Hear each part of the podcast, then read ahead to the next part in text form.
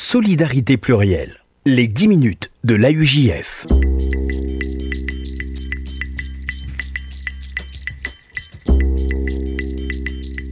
Bonjour à toutes, bonjour à tous et bienvenue dans les 10 minutes de l'AUJF, le rendez-vous euh, hebdomadaire de l'appel unifié juif de France sur RCJ. Nous avons le plaisir cette semaine d'être en compagnie d'Elena Attias. Bonjour. Bonjour. Vous êtes responsable euh, des legs et donations au sein euh, de la UGF FSGU.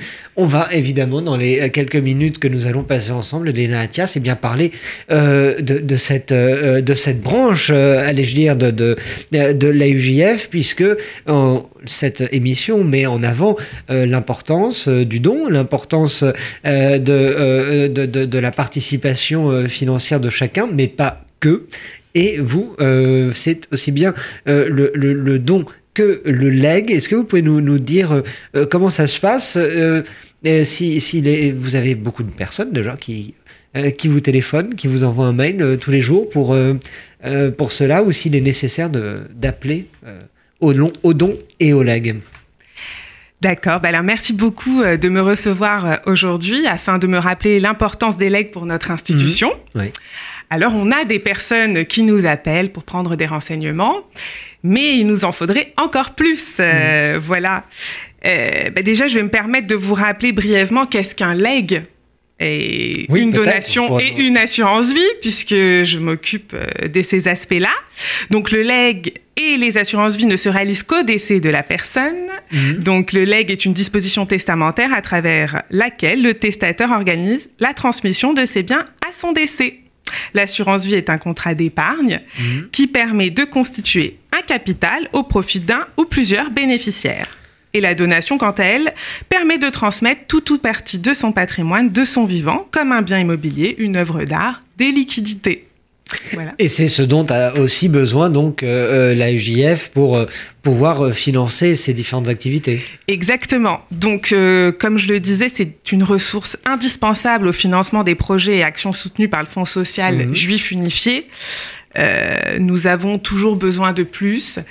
Et euh, donc, euh, les personnes nous contactent, nous parlent de leurs souhaits et nous adaptons en fait notre proposition en fonction de leur situation familiale, de leur patrimoine et nous leur offrons un encadrement juridique. Donc, mon équipe et moi-même, nous prenons le temps d'écouter, mmh. de conseiller et d'informer mais vous avez aussi la possibilité de contacter votre notaire qui pourra aussi vous renseigner utilement. Et alors, euh, Elena Dias, est-ce que tout le monde, toutes les associations dont dépend, euh, qui dépendent de, du, FSJU, de la UJF, euh, peuvent, sont habilitées à, recevoir des dons? Alors, il est important de préciser que toutes les associations ne, pas, ne sont pas habilitées à recevoir des legs. Donc l'appel unifié juif de France étant reconnu d'utilité publique, vous pouvez léguer et euh, il est exonéré totalement de droits de succession. Donc c'est à la UGF qu'on lègue et c'est la UGF qui redistribue. Si voilà, exactement.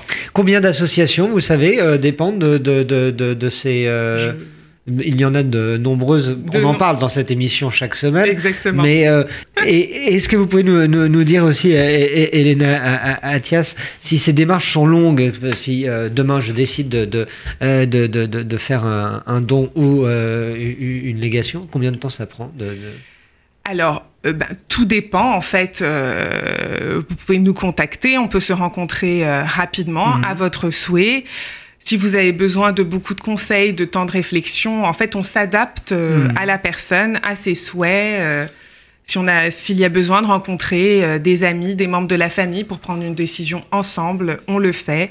Vraiment, on est adapté, on prend le temps, surtout on prend le temps d'écouter le souhait et de faire les choses correctement, d'encadrer juridiquement.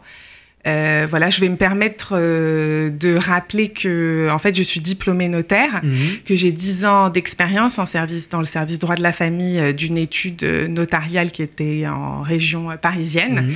Et que du coup, je peux me permettre d'apporter quelques conseils aussi juridiques. Bien sûr. Voilà, pour finaliser ensemble un projet. voilà. Si par contre c'est une donation, il faut obligatoirement passer par le notaire.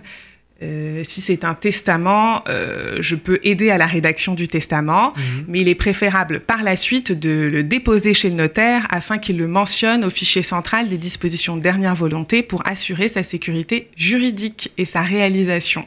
C'est ce que j'allais vous dire. c'est la réalisation qui est le, le final, qui est le plus important finalement dans ce type Et- de document.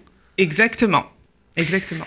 Vous m'avez donné un email, euh, Elena Attias, pour, euh, pour pouvoir vous joindre, vous contacter. Effectivement, pour conclure, je vais, vous, je vais le donner. Il me semble que c'est h.attias at fsju.org. Voilà. Exactement. h.attias at fsju.org. Et on peut me contacter au 01 42 17 10 55 ou au 06 48 20 74 26. Merci beaucoup, Elena Attias, d'être venue nous Merci beaucoup de m'avoir euh, reçu. lag et donation. Euh, c'est avec vous que s'achève cette, euh, cette émission pour, pour cette semaine. Vous revenez quand vous voulez, évidemment, euh, dans ce studio. À la semaine prochaine.